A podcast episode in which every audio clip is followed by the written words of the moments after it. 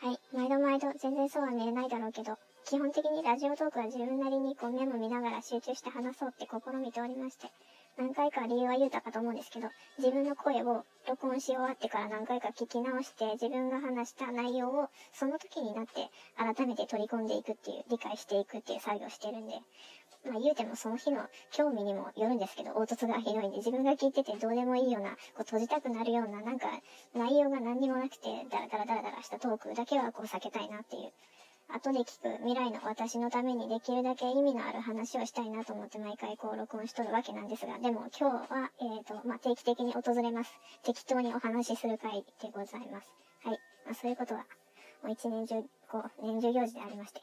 特にさ、特に最近ずっと歯医者通ってるから、うん。歯医者怖い。もう集中できないね。歯医者、歯医者があると思うと集中できない。今日は歯医者なんで、前歯をどうにかしてもらう予定なんですけど、まあ、どうにかしてもらうというか、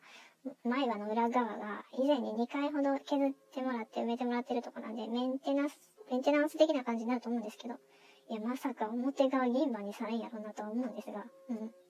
まあでも、そもそもご飯を噛めない状態の歯が一番意味のない治療なんで、まあ、噛める歯であれば良いかなって思います。歯って大事ですねって、うん、ここ最近思います。で、あと、ま、お食事の、毎度のお食事の咀嚼回数で、頭の情報処理が、まあ、活性化する、速度が速まって活性化するみたいなんで、柔らかいものばっか食べて咀嚼あまりしてないっていうのは避けた方がよくって、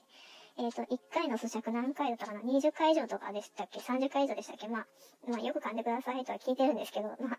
うん、通常日頃、日頃は結構忘れてます。はい。ただ、口腔内の健康が他の身体の健康にも繋がっておるようなんで、お口の中はま大事にしておいてくださいというふうに他人事のように申し上げておきたいと思います。はい。で、全然違う話。火星のマーズ、うん、マーズの地形には神話に登場しそうな形がいくつかあるって書いてありました。ドラゴンの姿が映ってるって言うんで、ちょっと見てみたら、えっ、ー、と、これ火星の、えー、メラスカズマ地方っていうところにあるやつ確かにドラゴンみたいな形してました。で、これ以外にも火星にはスタートレックのロゴみたいな形とか、ゲームオブスローンズの、えー、なんだろう、ダイヤウルフって書いてあるんですけど、の紋章に似た形のものも映ってる。でもそこら辺の映画を見てないんで、ちょっとわからない。ちょっと調べるっていうところまで興味がいきませんでした。はい。で、まあ、えっ、ー、と、一説では、あ、これはドラゴンの話じゃないんですけど、えー、と人類は、人類ってあの今の人類じゃなくて当時は火星人っていうことなんだろうと思うんですけど、私たち地球人の祖先でもともと火星にいたっていう話を聞いたことがあります。はい。あの根拠はありません。で、何が原因だったかな？小惑星かなんかが火星の、火星戦争圏内に入ってきちゃって、で、生命が住めなくなったんで、あ、そう、当時火星って緑豊かな星だったみたいなんですけど、今真っ赤か、真っ赤かのように見えてますけど、うん。で、まあ、隕石がなんかその、衝突しちゃって、住めなくなって、で、火星の意識の焦点を地球に移動させたっていう流れがあったと思うんですけど、いわゆる輪廻転生があるっていう概念で話した場合には、まあそういう流れになるっていうだけで。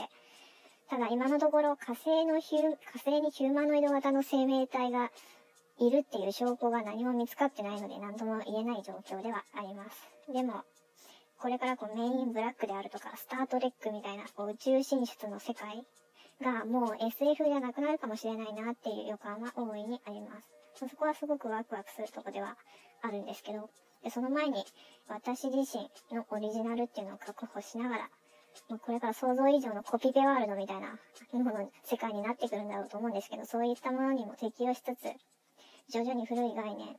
にも固執しない未来的な思考で対応できる柔軟な平和主義者を地球でこう、立ち上げていかないといけませんので、そのための、まあ、ニューロ、ニューワールドオーダーの、